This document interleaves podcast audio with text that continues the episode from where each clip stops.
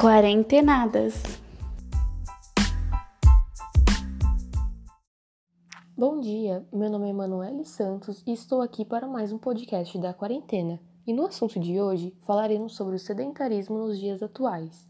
Vamos falar também sobre como as pessoas estão lidando com isso no isolamento social. Bom dia, eu sou a Letícia e hoje também vamos falar sobre as possíveis causas do sedentarismo e teremos convidadas especiais que falarão um pouco de suas vidas nesse momento e também teremos dicas de como sair dessa rotina de procrastinação. Olá, bom dia. Meu nome é Giulia, tenho 17 anos, sou estudante e está tudo na correria. Nós nunca imaginamos essa situação e precisamos nos readaptar. É um prazer estar aqui hoje para falarmos sobre isso. Olá, bom dia. Meu nome é Lorena, tenho 18 anos, sou estudante e está sendo bem difícil passar por tudo isso, pois nunca imaginamos que teria algo desse tipo e falar sobre um assunto atual como esse é bem legal.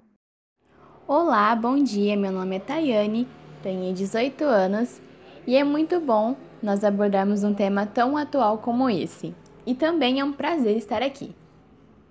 Então, essas são nossas convidadas. E a minha pergunta para vocês é: como está sendo a rotina de vocês nesse isolamento social, na questão do exercício físico? Bom, eu tenho feito exercício por conta da dança que eu pratico. Porém, é difícil estar em casa, fazer tudo sozinha. Normalmente eu tinha o apoio da treinadora me ajudando. Muitas vezes falta incentivo.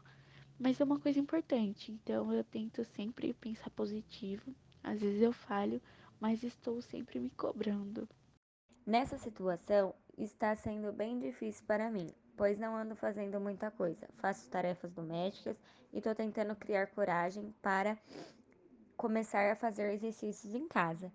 Tento focar nos estudos, o que está sendo um pouco complicado, mas nada que seja impossível. Podemos ser melhores a cada dia. Bom, alguns dias eu faço yoga para me acalmar e também medito. E quando dá aquela coragem, eu saio para pedalar. E também ajudo nas tarefas domésticas. Tento me concentrar nos estudos, o que nem sempre eu consigo, né? Por conta da ansiedade, mas é um obstáculo que eu estou disposta a enfrentar. É, nesse momento realmente é muito complicado se ter vontade de fazer alguma coisa. Além do estresse e ansiedade emocional, temos que lidar com todos os acontecimentos no mundo em relação à pandemia e outros assuntos. Mas sigamos torcendo para que isso passe logo e voltemos à vida normalmente. Outra pergunta que queremos saber é para a Julie e Tayane, que estão, de certa forma, praticando algo. Vocês poderiam nos passar algumas dicas de alguns exercícios fáceis e acessíveis para fazermos nesse isolamento? Uma dica que, ao meu ver, todo mundo tem que tentar é a meditação. Porque às vezes o estresse nos domina totalmente e a meditação, além de praticar uma melhor respiração, nos ajuda a descarregar o que está nos sobrecarregando. E tem também a yoga, que é basicamente um aquecimento que nos ajuda em relação à nossa respiração, alonga o nosso corpo e também ajuda a gente a descarregar energias ruins.